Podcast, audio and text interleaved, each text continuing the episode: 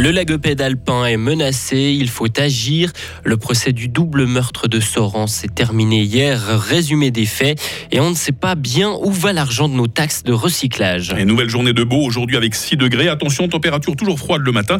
Il faut dégager son pare-brise. Nous sommes jeudi 9 février 2023. Bonjour Hugo Savary. Bonjour Mike, bonjour à toutes et à tous.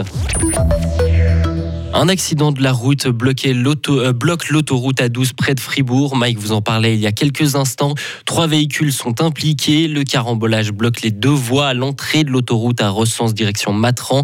Un constat de la police est en cours. Le lagopède alpin, aussi appelé la perdrix des neiges, pourrait disparaître du canton de Fribourg. Plusieurs stations ornithologiques le craignent. Les activités de loisirs, le ski en premier lieu et le réchauffement climatique menacent cet oiseau sauvage. Et le canton de Fribourg on n'est pas épargné, donc Loïc Chorderet.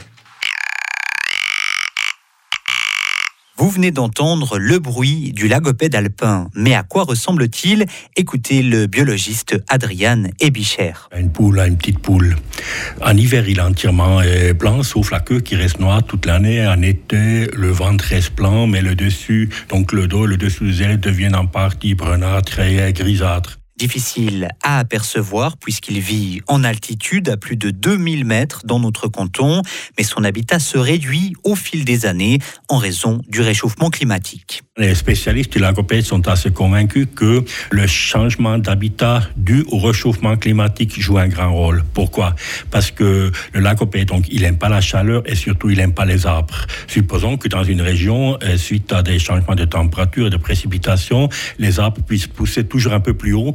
Et ça, c'est des régions où le lagopède doit disparaître parce qu'il niche pas là où il y a des arbres. Il n'existe pas de chiffres précis, mais Adrian Ebicher, collaborateur au service de la forêt et de la nature, estime qu'il reste aujourd'hui plusieurs dizaines de couples de lagopèdes alpins dans notre canton. En 20 ans, par contre, il faut le dire, ils ont disparu de nombreux endroits, par exemple de la dent de Lys, de la dent du Bourgot ou encore de la Cape aux moines. Et la Suisse a une responsabilité internationale pour sa conservation. Elle abrite en effet 40% des effectifs de cette espèce dans les Alpes. La justice fribourgeoise va-t-elle condamner à perpétuité l'agriculteur de Sorens accusé de double assassinat? C'est en tout cas ce qu'a demandé hier le ministère public. Le procureur a insisté sur le sang-froid et la cruauté avec lesquels le prévenu a tué un père et son fils avant de cacher les corps. Isabelle Taylor a suivi les plaidoiries hier au tribunal. Selon le magistrat, le prévenu a tendu un un véritable traquenard à ses victimes ce soir de mars 2020 dans un chalet isolé sur les hauts de Marsens. Dans sa plaidoirie, le procureur s'est posé des questions qui font froid dans le dos. Les deux hommes sont arrivés à 20 heures sur les lieux. Comment pouvaient-ils savoir qu'il leur restait alors 20 minutes de vie? Ont-ils vu la bouche d'égout à l'entrée du chalet avec laquelle leur corps serait lesté? À quoi pensait le fils quand il a été jeté encore vivant dans la fosse attaché au cadavre de son père?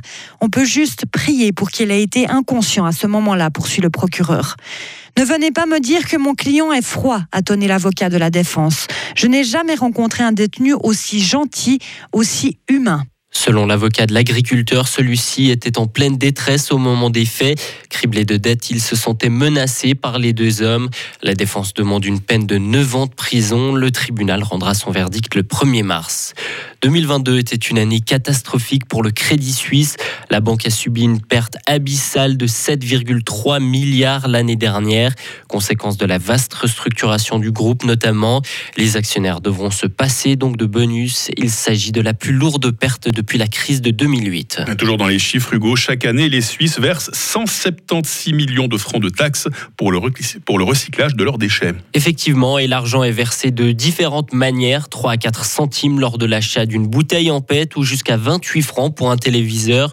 Le contrôle fédéral des finances a voulu vérifier si cet argent était bien utilisé et dans un rapport, il dénonce un manque de transparence dans ce marché.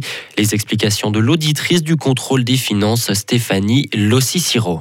Concernant les organisations de gestion des déchets qui sont soumises à une taxe étatique, à une surveillance étatique, la transparence tant sur le flux des déchets que financier est bonne. L'Office fédéral de l'environnement a une bonne vision de ce qui se passe.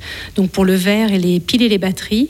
Par contre, concernant les autres types de déchets qui sont soumis à une contribution anticipée de recyclage et qui sont gérés par les organismes privés, alors là, il y a une transparence qui est moins évidente. Il est naturel pour nous, important, que l'Office fédéral de l'environnement ait une surveillance active sur les flux financiers et flux de matière pour tous ces déchets. Et à l'heure actuelle, l'Office fédéral de l'environnement n'a pas une vue d'ensemble pour tous les déchets euh, en Suisse. Le contrôle fédéral des finances demande donc au Parlement de renforcer le contrôle sur ce marché. Hugo Savary sur Radio Fribourg, l'actualité de retour à 8h30. Retrouvez toute l'info sur frappe et frappe.ch.